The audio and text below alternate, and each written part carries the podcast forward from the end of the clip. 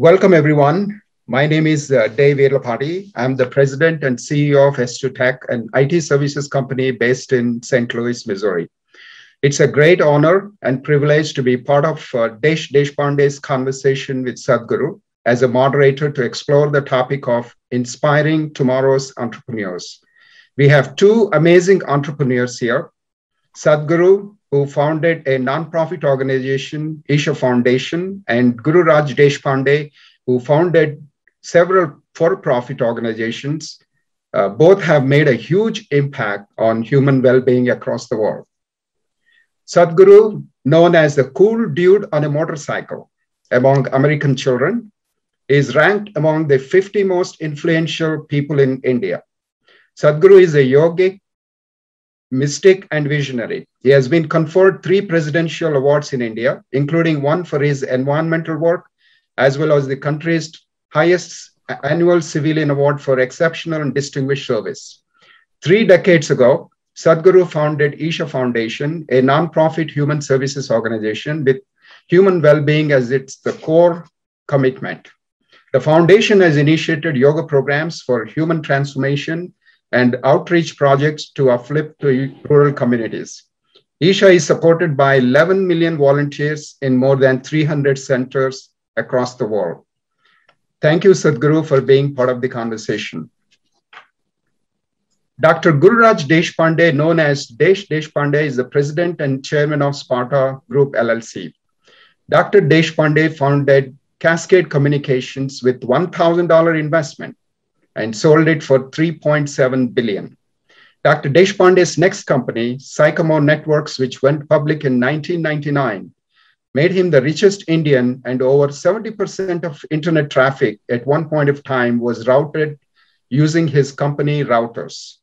Dr. Deshpande has chaired and funded several other companies since then. So Dr. Deshpande is a life member of the Massachusetts Institute of Technology Corporation. And Deshpande co-chaired the National Council to support President Obama's innovation and entrepreneur strategy from 2010 to 2015. Thank you, Desh, for being part of this conversation. Thank you. Thank you, Dave. Namaskaram, Sadhguru. Namaskara. Desh, uh, can I uh, start you with the one question? So, as you look at the key points in your life uh, and what you learned when you are in the late teens and early 20s, so what do you like to share with the students? I mean, the students that would be watching this uh, video, uh, the program is uh, between 17 and 21 years. So, what do you like to share with them? Well, you know, I think um, some some people grow up with wanting to be a great musician, a great something, and and then they chart their whole life getting there. My life wasn't like that. You know, I grew up in small villages and and also big cities, and my father was a government servant. So most of the things that happened in my life happened because I got exposed to things. And so every five years, I've been doing things that I didn't know I could do or had any exposure to those areas, whether it's education at IIT, PhD in uh, universities here, or managing in companies, entrepreneurship, starting companies, and now a lot of the social entrepreneurship. So I think the key thing that the young people should do is that everything in life is, is knowing what's possible to do, is the benchmark. Once you associate yourself with good people and know what's possible, and once you aspire to get there, I think you can get there. You know, for example, Sadhguru, you know, he set a whole new benchmark for millions of people. And so millions of people aspire to get there. But you don't realize that benchmark unless you get yourself exposed to good people. So any opportunity to work with great people, you know, people who are uh, who are very good values, good accomplishments, is what the young people should really look for, and the rest will all unfold by itself. Wow, that's very very good uh, uh, answer, uh, Desha. Sadhguru, how about uh, you answering the question? As you look at uh, key points in your life and what you learned when you're in the late teens and early 20s, what would you like to share with the students? See, uh, you get you get somewhere not because you want to get there, because uh, you're involved, your involvement is intense with every simple thing that you're doing. Today somebody may say that you are a great person for whatever reasons, that is their perception. But most people who are considered great are doing simple things with great intensity and involvement. It is because of that this has happened. At one time, our inner engineering programs, we used to put a byline, ordinary to extraordinary. So by third day, people asked Sadhguru, nothing special happened. I said, I never talked about being special. I said, from ordinary to extraordinary, that means you become more ordinary than other people. Because you're so ordinary, everybody thinks you're special, that's their problem. But if you think you are special, if you think you are great, I think you're going to bury yourself into something. So it's extremely important. It is not about the goals. It is about the process. How profoundly are you involved? Like uh, I was talking to, you know, like we have these Insight programs here, leadership programs. All the CEOs, over two hundred CEOs every year, they come here from across the country and you know, some parts of the world also. They were asking me, what is it that makes this Isha Yoga Center work so efficiently? Because everybody is a volunteer, nobody is really qualified for anything particular, they all do whatever they can do. I said, the fundamental difference is you are all devoted to the goal. Here we are devoted to the process. Every simple thing that we are doing, we are doing it the way it should happen. Out of that, how far we go, what happens, happens naturally. Wow, this is very, very, uh, very uh, good, uh, Sadhguru. Simple, doing simple things with one, love. One important thing we must understand is, see, whatever we are doing right now, right now we are having a conference, you are in St. Louis, he's in Boston, I'm here in Coimbatore. This is not because of us, it's the times in which we exist. If you were here a century ago, do you believe we would be doing this conference? Or if you were five hundred years ago, would uh, Desh be, you know, making routers? No, maybe he would be making uh, something, a sword or whatever else of the day, or maybe a bullock cart, who knows? So what we are doing is a consequence of times in which we exist. And it's for us to make the time in which we exist to progress into next possibility. But it is not all ours. We must bow down to every generation before us because it's because of them today we are doing what we are doing here. So let us not take this as a big, uh, what to say, a crown on our head, I've done this and that. Most of the things that we are doing is a consequence of the times in which we exist. Absolutely, absolutely, Sadhguru. Um, Sadhguru, this technology uh, are coming into this wider use. Uh, the gap between rural areas and non-rural rural areas is widening. Uh, how can we bridge this gap? See, I feel technology is the best bridge that after some time, I believe in another twenty-five years, there will be no rural and urban areas left. World will be like one world. Wherever you are, if you have the necessary competence and the necessary involvement, what you can do in Boston, probably you can do in uh, Bodhinaikapuram in, uh, you know, in a remote place, I'm saying. Because it'll be so connected, you don't have to be in that specific place. The world where you are geographically will be irrelevant, probably in the next 10, 15 years, but I'm thinking, because I'm not as fast as Desh with technology, I'm thinking twenty-five years. But probably it'll happen in five, ten years, I don't know uh, because we don't know what else they're coming up with. But the geographical location of where you are, who you are, what is your qualification, who your father was, which country you are in, all these things will become irrelevant as technology takes on. So there is no better technology. Technology is not creating the divide. Technology is the best bridge that we have. Wow. Desh, what what's uh, what is your take on this? As uh, technologies are coming to wider use, the gap between rural and non-rural is, is widening. uh, how can we, how can this gap be bridged? Now, you know, I, I get a, a front view seat here at MIT uh, to see what's going on. And it's pretty amazing what technology can do these days. You can pretty much take every atom and organize it and set things up and so on. In fact, you know, the COVID, for example, the genome came to one of the companies that got started here from MIT called Moderna on June, January 23rd. By January 26th, they had the vaccine. And then, of course, it took about nine months, 12 months to go through the clinical trials and everything else and make it available. But technology is becoming extremely powerful. But at the same time, it's creating the divide, right? Because there is people automating and there are people being automated and so on. But I totally believe what Sadhguru is saying. It's the same technology, it's the same innovation, it's the same entrepreneurship that can also help you bridge the divide because it's a very powerful technique. But what's missing is the understanding between the two sides of those communities. You know, I think technologists make the mistake of trying to lead this transformation with just ideas. And the more and more complex the ideas get, the less useful they are. So, what we really need, and why I really appreciate what Sadhguru is doing, what Isha Foundation is doing, is to first lead with compassion, you know, really wanting to help those people and co-create the solution with them. Because, you know, it's very presumptuous of technologists to assume that they know the problems of these people and then come up with solutions that make no sense.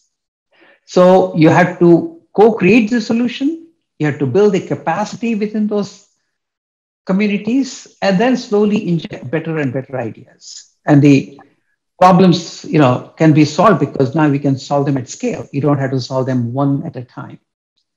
So I think the biggest hurdle in, in really creating the transformation and pulling it in from 25 years to 15 years is not so much technology, but the bridge between the competence, the people who are very technologically advanced, and the people who have the compassion and the real understanding of what people really need. So if we can bridge those two divides, if we can connect competence to connectedness, if we can inject a huge amount of compassion in that effort, I think we can get there faster. So the compassion helps uh, in terms of connecting the bridge, uh, connect, connecting the divide and uh, making the divide disappear. Okay, that's great. Um, um, no, one second, if yeah. I can say something, please. See, uh, as Desh pointed out, yeah. we are always thinking of figuring out a solution. No, we must figure out the problem. Most of the time, a problem is not figured out, but solutions are being superimposed one on top of the other, and these solutions over a period of time have become major problems by themselves. So, to everybody, you know, this has become a thing in the business schools, even in uh, high schools, they are doing this and of course parents have been doing this always. What is the purpose for which you live? And religions have been pushing one kind of purpose, technology is putting another kind of purpose, parents and society pushing other things. See, there is no need to find a separate purpose than life, because life is the greatest phenomena that's happening here. If you become an overflowing of life, that is, if you become an overflowing of your humanity, essentially, you will find a purpose. Because whether you do technology or spirituality or you grow a crop, essentially the fundamental business is human well-being. If we understand this, not intellectually, but if every human being in our education systems, we think that in trying to be objective, we are removing all the subjectivity that a human being is made of. Objective approach is needed for certain aspects of life, but life itself is a subjective process. If we ignore human experience and try to develop technology, try to do things, try to build nations and do everything, all we are becoming is in the end we see we are inhuman to each other. This inhumanity is not coming by intent, it is a systemic inhumanity that is happening, simply because we have not focused on the subjectivity of the human being. We think everything can be dissected and understood. If I want to know you, I cannot know you by dissection. By dissection, I will kill you. Only by inclusion, I shall know you. So this is not brought into our education systems. Because of this, it looks like technology and humanity are growing in two different directions. That is not the way forward, definitely. So how do… how do we make uh, a person inclusive, Sadhguru? See, life is inclusive. It is only the intellect which is exclusive and it has to be because, see, my body and your body are two different things. There is no way these two things can be one till we are buried, of course. When we are buried, we'll all become soil But till then, you are separate, I am separate. My mind and your mind, they're two different things. Here and there we may overlap, but my mind is my mind, your mind is your mind. But there is no such thing as your life and my life. This is a living cosmos. You captured some, I captured some. This is like soap bubbles, suppose you blow soap bubbles, this is my bubble, this is your bubble. When the bubble bursts, do you say this is my air and this is your air? There's no such thing. So the most important part is, right now because of… Uh, I'm saying this without any prejudice, the entire world's education has become… come from European foundations, where there was such a dogmatic religious uh, impositions that when people were allowed to think for themselves, thinking means essentially an intellectual process which is happening from a limited data that we have gathered and a logical thinking based on that. When they were allowed to think for themselves or they broke loose from the religious dogma and started thinking for themselves, they thought this is the biggest breakthrough. And they eulogized it and formed the education system entirely on that. Today the whole world has taken to this form of education. Because of this, we are using only one dimension of intelligence, which is our intellect. Tell me if I ask you, do you want a sharp intellect or a blunt one? Sharp. Yes, you chose right, otherwise I would have blessed you So, essentially your intellect is like a knife, it's a cutting instrument. If it's sharp means it's a cutting instrument. Now, to cut something, it is a very ideal thing to do. If you want to dissect something and look at it and understand it, yes. But I am asking, will you understand life ever by dissection? You can only know life by inclusion and experience, isn't it? So it doesn't matter whether you are doing te technology or spirituality or what, it doesn't matter what you're doing. If you want to know life in its essence, it's only inclusiveness. So inclusiveness is not my idea or your idea, this is the nature of life. Right now as I sit here, what I exhale, the trees are inhaling, what the trees exhale, I am inhaling. How come we read this in the textbook and don't relate it to our life? Because education is taught in such a way. Why is it our children don't understand? They know that plants are giving out oxygen, we are giving out carbon dioxide. How come experientially they don't feel it, that when they look at a tree, one part of their lungs is hanging out there, they don't feel it. By just making people feel this, we started an entire movement called Project Green Hands, from that, that it has evolved. Today we planted millions and millions of trees, you can't stop people from planting simply because they feel that when they exhale, the tree is inhaling it, when the tree exhales, they are inhaling it. Is it not true? Is it not yes. true it's happening? but there is no experiential dimension to our education. Objectivity is good to understand physical phenomena in the world, but you will not get life through objectivity. You need a subjective inclusiveness. So how do we okay, get uh, let me let me uh, reinforce Sadhguru's message in the entrepreneurship jargon that people mm-hmm. use. So, you know, the the old uh, educational system was you learned everything there is to know and then you practice that particular profession for the next 30 40 50 years the world is changing so fast now that's not the way it's going to work anymore you know, all the young people that are listening to us who want to build their careers, it's almost like things are reversed. It's it's a more it always starts with an emotional experience. It's all you have to fall in love with something, and then you learn everything to be able to do that thing that you love. And then what what you do keeps changing every few years. And and so that decision that you decide as to what is it that you really want to learn, because you're really the whole education system needs to transform to learning how to learn as opposed to learning any one particular thing. Because knowledge is becoming available everywhere now right? You can just google everything. And so but that decision is a very emotional experience. In fact you know a lot of the mbas and managers and so on they they all learn how to make decisions. But so so the you're all taught in the business schools as to how you look at your options A, B, C, and you line everything up, and then you come up with a, a figure of merit and you make your decisions.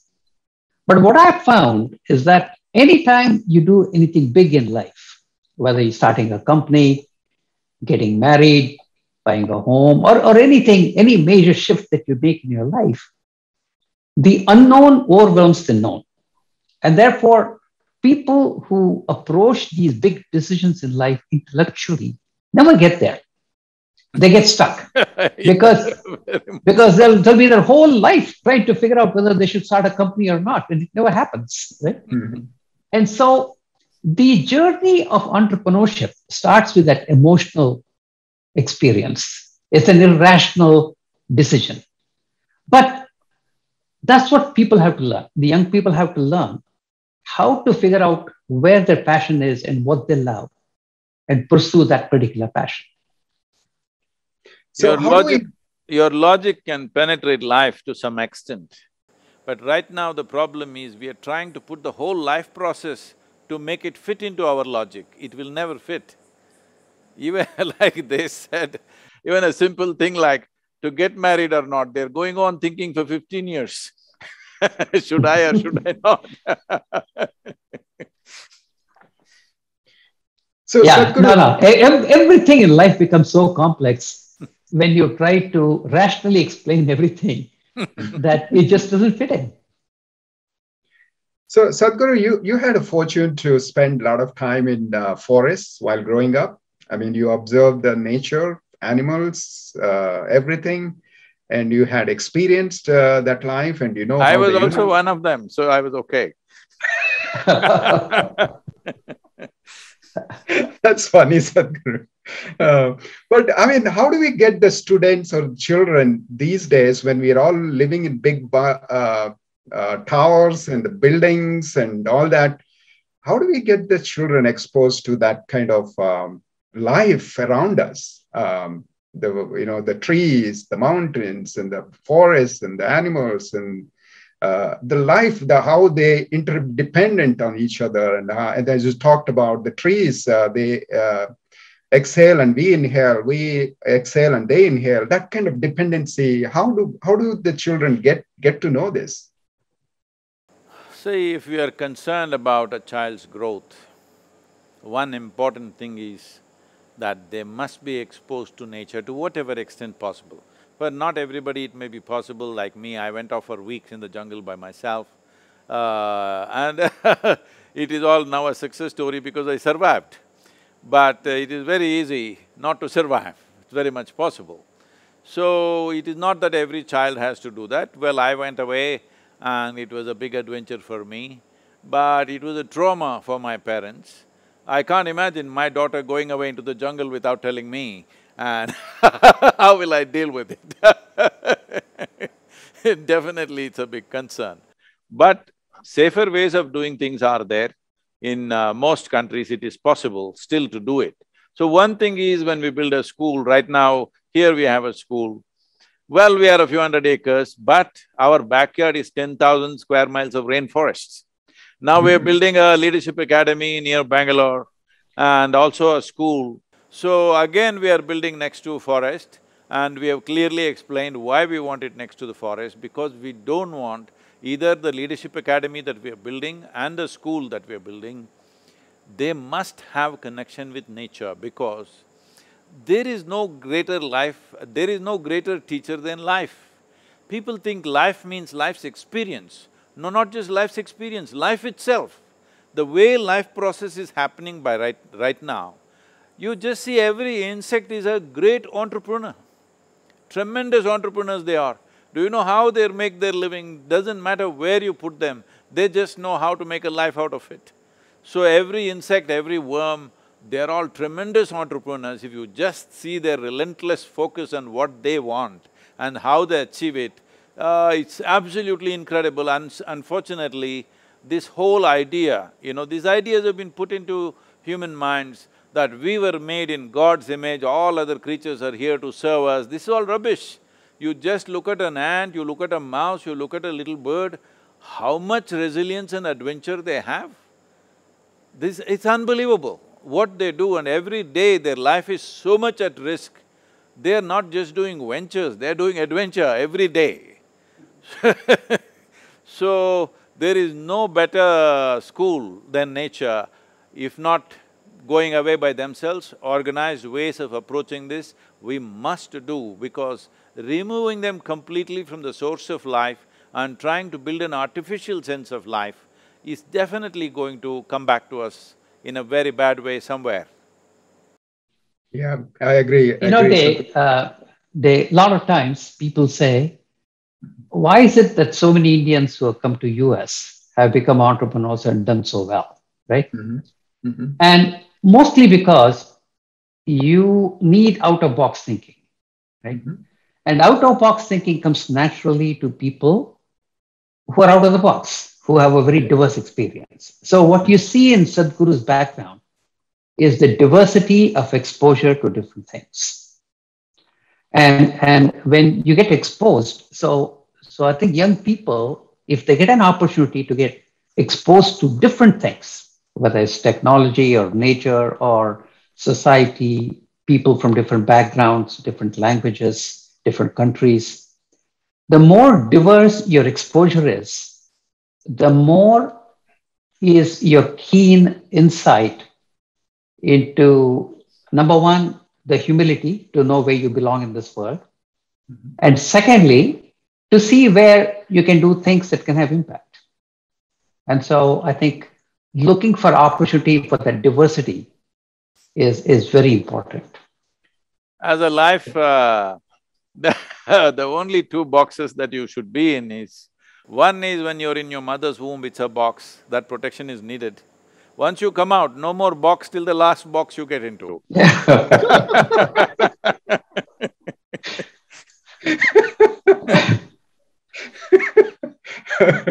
very well said, Sadhguru, very well said.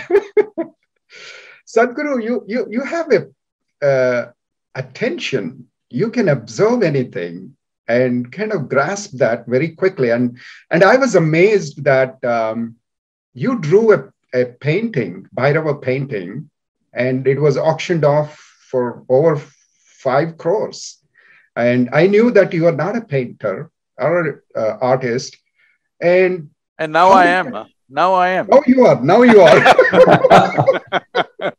so tell us about that power of attention that you can uh, you can watch something and learn something so well, so well that you could do anything. See, every human being is capable of this.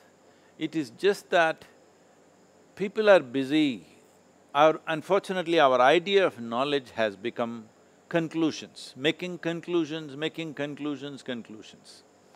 I feel ninety-five percent of humanity is largely crippled humanity. They cripple themselves or they allow the society and the dogmas and other kinds of things to cripple them. Probably only two to five percent of humanity is leading the humanity forward. If everybody was in that mode, wow, we wouldn't take so many centuries to do this thing. We would have just done it like that if all the brains got together. But unfortunately, most of them cripple themselves, some of them throw anchors and make sure you cannot go forward all the time it's happening at all levels, I'm sure all of you have faced it in a million different ways in your lives. So this problem is because we have considered a bunch of conclusions as knowledge.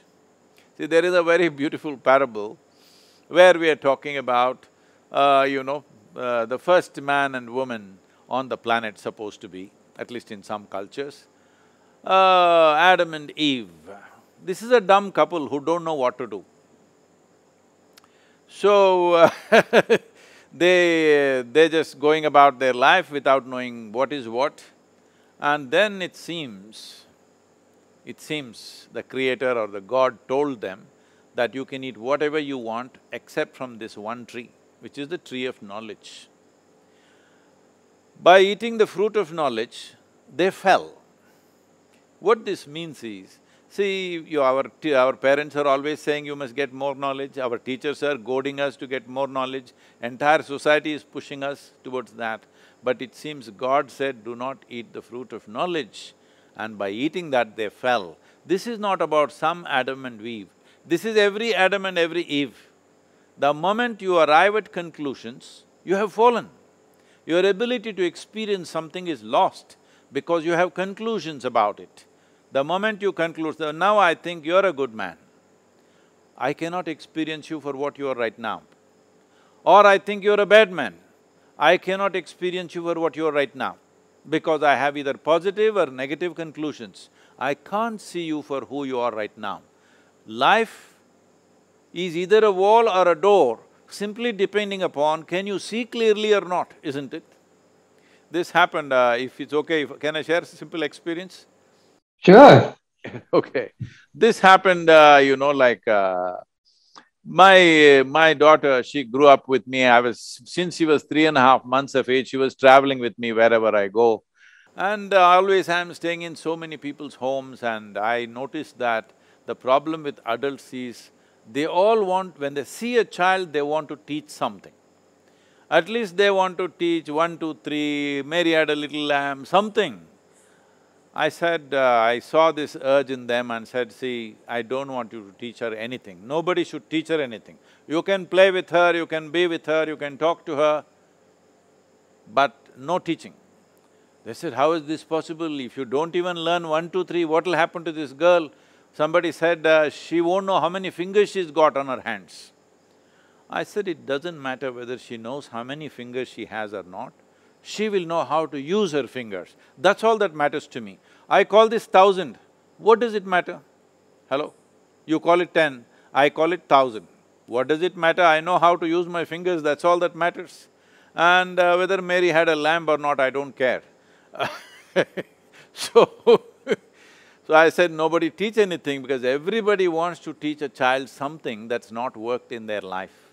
When I say it's not worked in their life, see when they were children, how joyful and wonderful and exuberant life they were.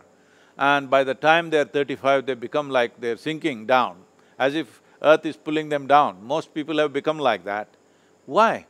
Because whatever conclusions they have made has not worked, isn't it? And they call this knowledge. So, she grew up like this without any influence on her. When she was twelve, thirteen years of age, one day she came back from school and she was disturbed about what happened in the school that day, that day and she said, uh, you're teaching everybody so many things, you don't teach me anything. I said, see, I don't do anything unsolicited. Now that you've come, okay, sit down here. And I said, see, this is all you need to know. Never look up to anybody. She looked at me with the expression, what about you kind of expression. I said, especially me, never look up to me, because if you look up to me, maybe you will take my picture and nail me on the wall. I am no use there. You must see me for what I am. If you see me for what I am, I am of immense value. If you look up to me, you will put me in heaven and uh, I'll be no use to you. And never look down on anybody. Do not look down on anybody or anything, do not look up to anybody or anything. See everything the way it is you will navigate your life effortlessly. Yeah, absolutely, Sadhguru. So Sadhguru and Desha, I, we have about 600 students uh, registered for uh, Moonshot Junior uh, Entrepreneurship and Leadership Program boot camp for nine weeks.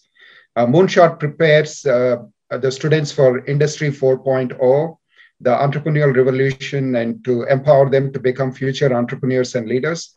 Uh, these students are predominantly from rural areas, studying in uh, Rajiv Gandhi University of Knowledge Technologies, Sri Venkateshwara University, Sri Padmavati Vishwavidyalayam, Isha Vidya, Isha Home School, and Vivekananda Bala uh, Mandir.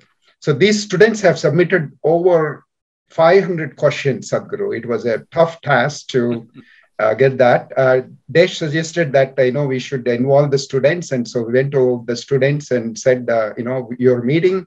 Uh, so these these are the questions they have. Uh, we gave them the option to ask uh, either Sadhguru or Desh or both. so so this is how we selected some questions. So this is the question. First question is from Saumya. Uh, she is in uh, Isha uh, Matric Higher Secondary School, 12th Standard Commerce Stream. She's in India. This question is for Desh. Desh, what inspired you to develop your idea? You know, I think uh, a lo- lot of it is just realizing that there is magic everywhere you know, I mean, there are some very big entrepreneurs like Bill Gates or Sadhguru and people like that who. Hey, don't put me there. no, no, no, no. Having a, you know, having the ability to make very big differences, right? But as you walk around, there are entrepreneurs everywhere.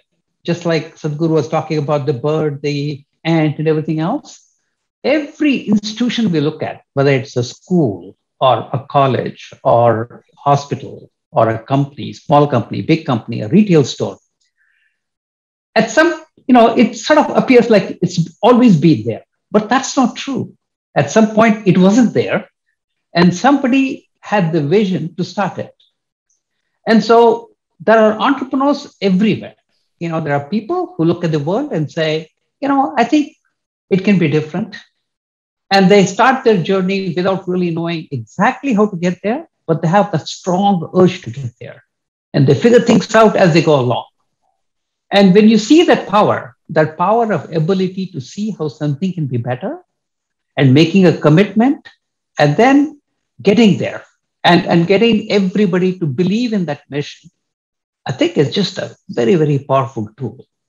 And, and and I started seeing that in a, you know, in everywhere. And that's what got me going. So, so Sadhguru, what about you? Uh, um, what uh, inspired you to, uh, you know, come up with the Isha Foundation and uh, and and the the things that you're doing? Uh, well, I'm not an inspired person because uh, I don't know how to put this, this could be misunderstood, but let me explain this. See, for me, I have no ambition because ambition means uh, to achieve something or to get something in life, whatever. I paid attention to life and I saw, if I'm willing, the entire universe is mine. The whole world is mine, all the people are mine all the creatures are mine. I'm saying your company, Desh's company, all the big companies, I see it as mine. Well, I'm not interested in your revenue, I'm interested in what you're doing. People are always telling me, Sadhguru, this is such a small place, why are you going and talking? I say, it doesn't matter small or big, it is just that what they're doing is important. What their revenue is, is not my business, revenue is their headache. My thing is, what are they doing? Is it significant in some way? If it's significant, it is mine. Anyway, the world is mine. I'm asking everybody and this little girl from uh, Isha Vidya, is this world yours or not? If it's yours, everything that you can do, you do. As a part of that, Isha, Isha Yoga Center happened. That everything that we can do, we are still doing. We are building a large spiritual city in uh, United States and we are uh, doing many things in the world not because of an ambition, not because of wanting to get somewhere, not because of wanting to get something, simply because this is our world. We want to make it as beautiful and wonderful as possible. This is a very selfish goal. It is just that, why are you stingy with your selfishness? include everything into your selfishness, then everything selfishness is wonderful. Everybody is talking about selflessness. How can you be selfless and be active? You cannot be. There is no such thing as selfless because your very experience of life is based on yourself. What you see right now, what you hear right now, only because there is self you can see, hear, speak and everything. So there is no life without self. Now, whether your selfishness is concerned only about you or your family or your uh, community or your nation or the world or the entire universe or all life involved. So I'm saying the simplest way is, if everything is yours, there is so much to be done. Depending upon what is your competency, you do that to the best possible way, that's all there is. So, Sadhguru, when you say everything is some yours, ways, also. uh, no, I was just going to say Sadhguru, in some ways. No, no, I didn't… I didn't claim the revenue, this. No, no, no, no. But So that's your the- your company is you my company, that's how I see. but but ability to have an influence on so many people right it it like you say it expands as your intentions become clearer and clearer and the self part diminishes right? In fact i see the same thing with companies too. You know people who start with wanting to make some money wanting to do this get a fame get a name and so on they get to some extent, but they get stunted. It's the people who really want to make a difference, where the self is not at the center, are the ones who really make a big difference. So, so I think there's a very common characteristics. You don't start by saying, um, it's my ambition, because as soon as you say my ambition, the game is over. It's, sure. it's- Shall I share my problems with you? sure. So this happened when I was twenty-five years of age and uh, one day I'm just sitting on the famous Chamundi hill and uh, suddenly I realized that I'm just bursting with ecstasy, every cell in my body is dripping ecstasy. Then I pay attention to this, why is this happening to me, what is it?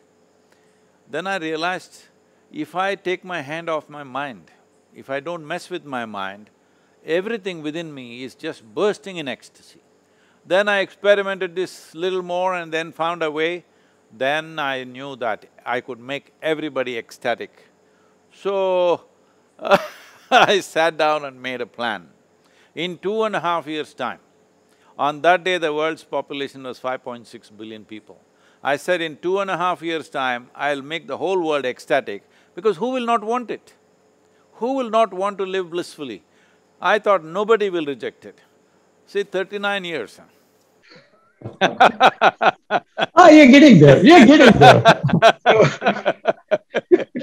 So you're the So, cool people say today we have touched over uh, whatever 1.2, 1.3 billion people are nearly 2 billion people, but still that's not my idea of the world. It's 7.8 billion people today. So I know I will die a failure, but I'm a blissful failure. Okay. So I have a second question. Uh, it's from Murugavel Swami, Vivekananda Mandir Matric High, Higher Secondary School, uh, Science Stream, 12th Standard in India. And this question is for Desh. Uh, what was your key driving force to become an entrepreneur? Well, it's just excitement, you know. I, for me, uh, life is made if you get up in the morning and you're excited about the day and have fun that day. And if you can live every day of your life like that, there's nothing more to it. And and you know, the very first company I worked for was a little company in Toronto that was owned by Motorola, but it was a little startup. And that's where I got that experience over the four years building a big business and so on. But every year it was a whole new experience in terms of realizing that I could do things that I never thought of. Uh, and even more so, the people that you hired and worked with you, you know, they all would say, Oh, I didn't know I could do all these things. So it, it's just that it's entrepreneurship is the best way to have that expansive experience, the, the experiencing life as it happens, as Sadhguru is talking about. And so, so that was the hook. And so, uh, and, and, you know, I feel very blessed that I have that opportunity to be able to do that. So, Dave, she could have uh, made a small difference, uh, but the with the routers that you and your company and your engineers designed, now you connected all the planets. I mean, today we are having discussion. Uh, you know, or, or, this Zoom is is one of the, the reason is those routers are transmitting the data at the, such a high fast speed uh, and we are having. So you, you you didn't just take a small problem but you took a very very big problem to solve. Yeah so well, but i you know inside of me i share the same feeling as sadhguru. I'm going to die of failure. You know I, I think i think the world is so huge and so big. Anything you do if you can make a small dent in the world that's a good thing. And and the more you do the more you see what you don't know right? And and so uh, it may sound very big but but i think uh, i i don't feel that way. But but it's good. It's good to be able to learn the tools the techniques and also you know clarify your own intentions your own missions and everything else to make a bigger and bigger difference. But it, it's such a small effort in what needs to get done in the humanity and the universe that it's a very humbling experience. So you're also talking about humanity, universe, inclusivity. Did you feel that the whole universe is? I mean, you're part of the whole universe, and you have. Well, uh, I haven't. I haven't had the experience of every cell of my body experiencing the ecstasy, but but I do have my moments of joyous periods, you know. Uh, so uh, I'm not quite at the stage of Sadhguru, but maybe Sadhguru will get me there someday. So, hey, count me in that uh, if, one if I, that, uh, if I don't get you there, it adds billion. to my failure. If I don't get you there, it increases my failure percentage. So, so Sadhguru, what are, what are your thoughts? What is the key driving force to become an entrepreneur? You're also an entrepreneur. You want to change the world. You, you want to make the human beings uh, better and uh, live happily, healthily. Uh, so, what's your driving force? See, nothing drives me. I drive everything, so I'm okay. I this is what the significance of this culture, the significance of yogic traditions is just this, that there is no driving force in your life. You are the driving force. You are the peak of evolution on this planet. You should not be looking for any other driving force in your life. You must be in the driver's seat. So if you are not the driver and the driving force, then there is a serious problem. Because then you will imagine all kinds of things and these imaginations have led to various kinds of conflicts, various kinds of troubles and the level of violence and atrocities that we have committed upon each other is, we are not even seeing that it is we who are driving this. See, if I am driving a car and I think God is driving the car, if I hit you, you know, it's God's will, what can I do? If… if I know I'm driving the car, I don't want to hit you, it's very natural for me to look at it that way. I'm using a very basic example, but it is true in every way because the worst things on the planet have been done by claiming that I have been driven by something else, whether it's a philosophy or an ideology or a heavenly master or whatever, I have been driven by something else gives you a certain insurance to do whatever nonsense you wish to do. This has to go. The basis of this movement is this, from religion to responsibility. It's important that human beings see, for every thought, for every emotion, for every action that I perform, this is my action, this is my karma, it's my doing. There's no excuse for this, there's no explanation for it. Wow, very sensible, uh, Sadhguru. So I have uh, another question. Uh, this comes from Pavan Kumar Reddy Mittapalli uh, from Rajiv Gandhi University of Knowledge Technologies. He's doing BTech uh, third year uh, is in India, and this question is for Sadhguru. So, how do I know what I want in my life? you should not want anything because, as I said earlier, the only precious thing in your life and the greatest value in your life is life. How to enhance this life? If you see, you will naturally enhance every other life around you. If you have a technical brain, you will do something like this. If you have an agricultural mind, you will do something on the land. If you have a political mind, you will do something in the policy. If you have a spiritual mind, you'll do this. That is an inclination of the mind due to certain exposures and, in, you know, inclinations have developed because of exposures that we have. But fundamentally, it is life.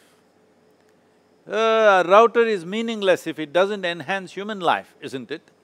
It enhances human life. That is why it is valuable. The technology is valuable because it is enhancing life. So let us not misunderstand this. Technology is not the most valuable thing. Life is the most valuable thing because that's the only thing we have. We think we have many other things. We think we have wealth, we think we have money, we think we have something else. No, we have… the only thing that we have is life. See, right now, we are sitting here, if the life is taken out of this, what is the use of these clothes? What is the use of this building? What is the use of the money? What is the use of the knowledge? What is the use of anything? These are all, uh, you know, accessories to life. We are misunderstanding accessories as life. No, if you hold life as the prime thing, you will see your body, your brain will develop in such a way depending upon where we are placed. In the times in which we are born, what we did as a previous generation, this generation need not do the same thing because so many things have been done till there, till now, that you don't have to start from zero again. So what you do, do not decide because something drives you or what drives me, what drives you, what is my ambition, what is your ambition, no. It is just that you must see if you…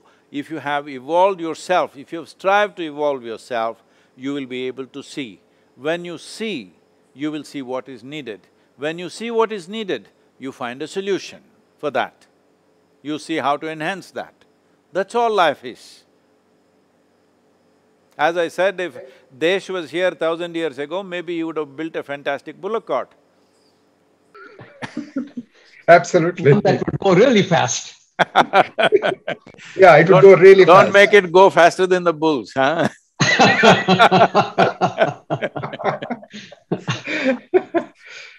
Desh, you want to share about that? Something? Uh, yeah, you know, I, I think it's a, you know, what I find is that people who have a vibrant life, countries that have a vibrant life, communities that have a vibrant life, the people there are excited about life and they, they see, I mean, it's not like they don't see problems, but when they see a problem, they get all excited and they want to solve it, right? And so, as a result of that, uh, there is a lot of excitement in those communities, in those organizations. Whereas some communities which become impoverished, essentially, you know, look at things and then they can't do anything, they feel victimized, they feel helpless, they complain. And so I think the, the you know, the students, they should look at themselves and say, am I a complainer or am I excited about things? Mhm. If they find themselves complaining, then they will never get anywhere. They have to, doesn't matter even if you have problems. Even problems are exciting. Even, you know, bad situations are exciting as long as you have a certain sense of way of looking at it. And, and then you get into action, you, you do something about it, right? So, and but what happens is a lot of times people get very discouraged because they know they need to go to A from to B from A. A is where they are, but they don't know how to get there. And and that's where you need to develop this confidence and optimism and everything else. You know, one of the things I find about people who lead a very, exciting life tend to have two characteristics. One is they're very optimistic about everything. Doesn't matter how difficult a situation is, they always feel like tomorrow is going to be better than today. Mhm. And secondly, they're somewhat naive. you know, they somehow feel like they can do anything. and so that naivete and optimism are, are probably fantastic assets to develop in one's life. And, and, and so that you lead an exciting life. Yes, uh, yes. See, uh, life is full of situations and situations. It is left to us whether we want to label it as a problem or not. It's just a situation. Some situations we know how to handle, some situations we don't know how to handle yet. We have not figured out how to handle a given situation. So now we label it as a problem and we worry about it and we break our heads on it. No, uh, here what we have developed it, Isha, is this. See, we have uh, very large uh, banyan trees and peepal trees which we have grown. And we also have lots of banyan trees and peepal trees growing in small pots as bonsai trees. But when I look at them, the bonsai banyan is as happy as the big banyan because actually he is better nourished most of the time. Maybe his scope is limited. So we are like this. Wherever we are, we are doing our best. If the scope expands, we will just expand. If it doesn't, within that limited scope, we are fine. We are not seeing it as a problem. The scope is small right now. Right now this pandemic came, everybody is suffering. But I think we have done wonderfully well during this pandemic. All our events are cancelled, our revenues are seriously down, but uh, we are doing great, actually. Uh, I'm even sleeping at home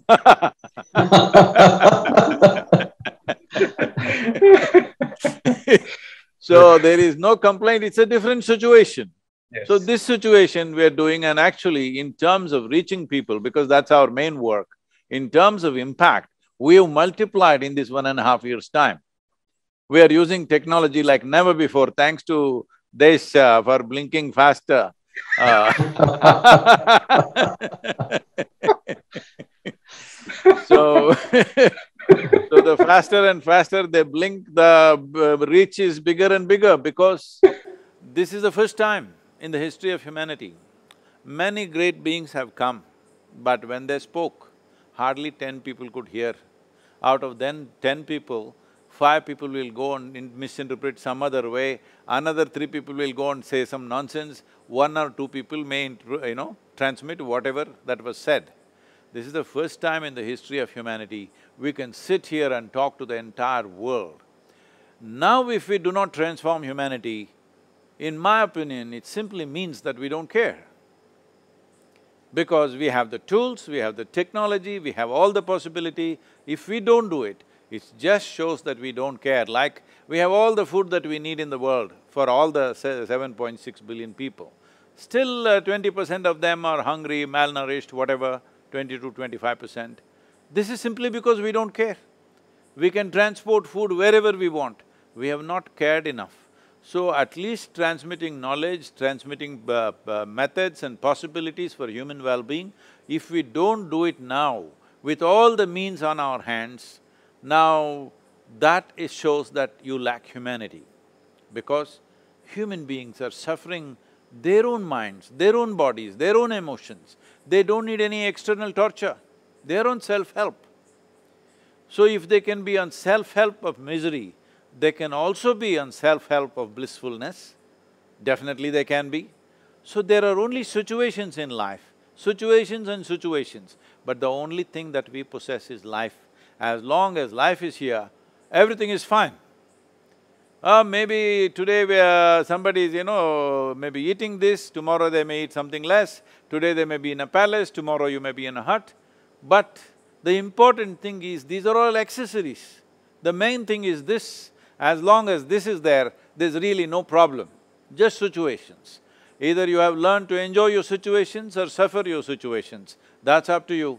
If you're enjoying your situations, you will always see how to improve it.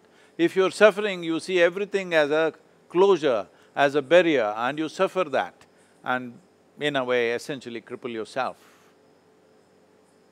Yeah, thank you, Sadhguru. So wow, we we had such a wonderful conversation. Fifty-five minutes already passed, so it's a closing time.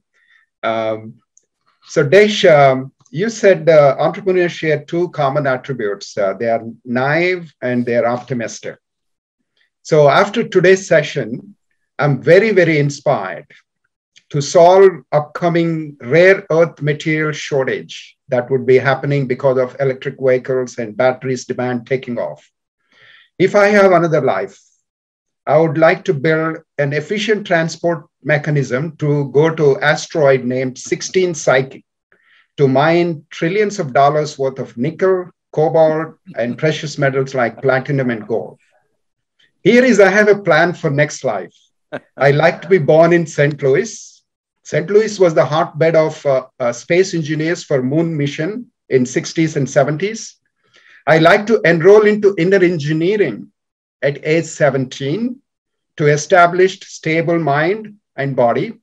And I will leverage uh, Desh Foundation's E for All ecosystem, entrepreneur for all ecosystem, to get the mentorship, funding, and all that to solve small local problems to make money and invest that money into fusion research to build cheaper and portable energy systems to go to asteroid 16 Psyche, mine the rare earths, and bring them back to Earth. Once I'm done with this, I would like, love to colonize all human habitable planets in our solar system. Then in our nearest stars, Proxima Centauri, Alpha Centauri A and B. I do hope that our next generation is in, inspired by these immense possibilities that exist in our solar system and in our Milky Way galaxy. Thank you, Sadhguru. Can I say something on that? Yeah, absolutely, Sadhguru. You're saying about this asteroid, whatever, bringing lithium, whatever, you're only talking in terms of dollars, but you're not looking at the millions of tons that you will bring into this planet. If you bring millions of tons of external material on this planet, uh, we will ruin this planet, so I bless you that you should not because it will be like an asteroid hit. Yeah. if you bring millions of tons of material onto this planet, the very rotation and revolution of this planet will go off sync and that'll be the end of it. Please, uh, may you not succeed in this mission. may you…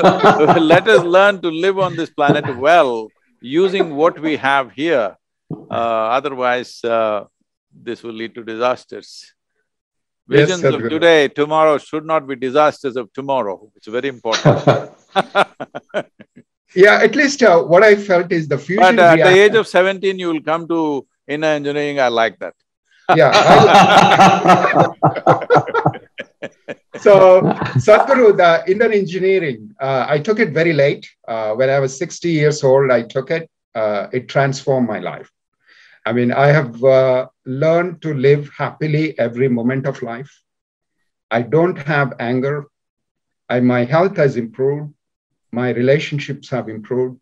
Sadhguru, I don't know what it is. It works. It worked for me. And we had Harvard Medical School Associated Hospital uh, come in and do the research on our employees. The stress level went down by 50%. They were happy. And that's why the stress level, whatever they measured, uh, uh, perceived stress score has gone down 50%. Uh, in fact, today, all employees and interns joining my Hyderabad office as part of the onboarding program, we have inner engineering as a compulsory uh, onboarding course. Why would I? Why would I invest my life on something that doesn't work? Absolutely, absolutely, absolutely. I think uh, people. Re- I mean, seeing this program, I would say one uh, thing. I would say this inner engineering works. It has worked. It is scientifically proven, and it has helped me personally my employees, and my employees went through the pandemic very, very joyfully. They didn't really get worried and concerned. And this program has amazing way to transform and be inclusive and, and think of whole universe as ourselves and, and solve the bigger problems that we have uh, using problem solving mindset and uh, innovation so we can make this whole planet better and and uh, Desh has a wonderful plan to uh, do this uh, E for all, entrepreneurship for all, and he likes to build an entrepreneurial ecosystem in every university, college, and school or any town. And I would love to see, uh, especially the IITians who are in the United States, who came. We got the, so much from our country, India. So let's see whether we can team up with the DESH Foundation and uh, roll out this E for All for our universities, our villages, our hometowns, so that the entrepreneurs have the, the tools and the mentorship and the funds available to make this planet a better planet. That's fantastic. Most needed in India right now. Desh, Thank wonderful. you. Thank you very much. Namaskaram. Thank you very much. Namaskaram. Namaskaram.